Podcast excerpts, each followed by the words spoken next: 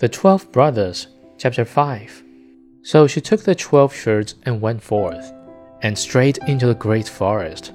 She walked the whole day, and in the evening she came to the bewitched hut.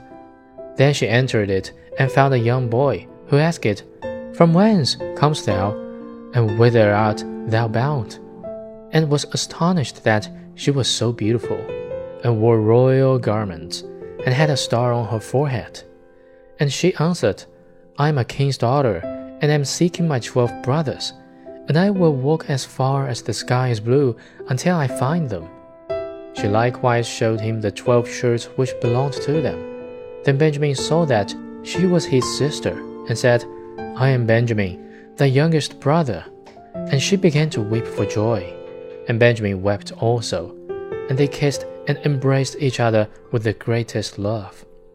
But after this he said, Dear sister, there is still one difficulty.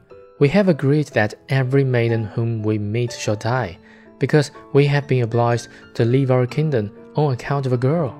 Then said she, I will willingly die, if by so doing I can deliver my twelve brothers. No, answered he, thou shalt not die. Seat thyself beneath this tub until our eleven brothers come, and then I will soon come to an agreement with them. The twelve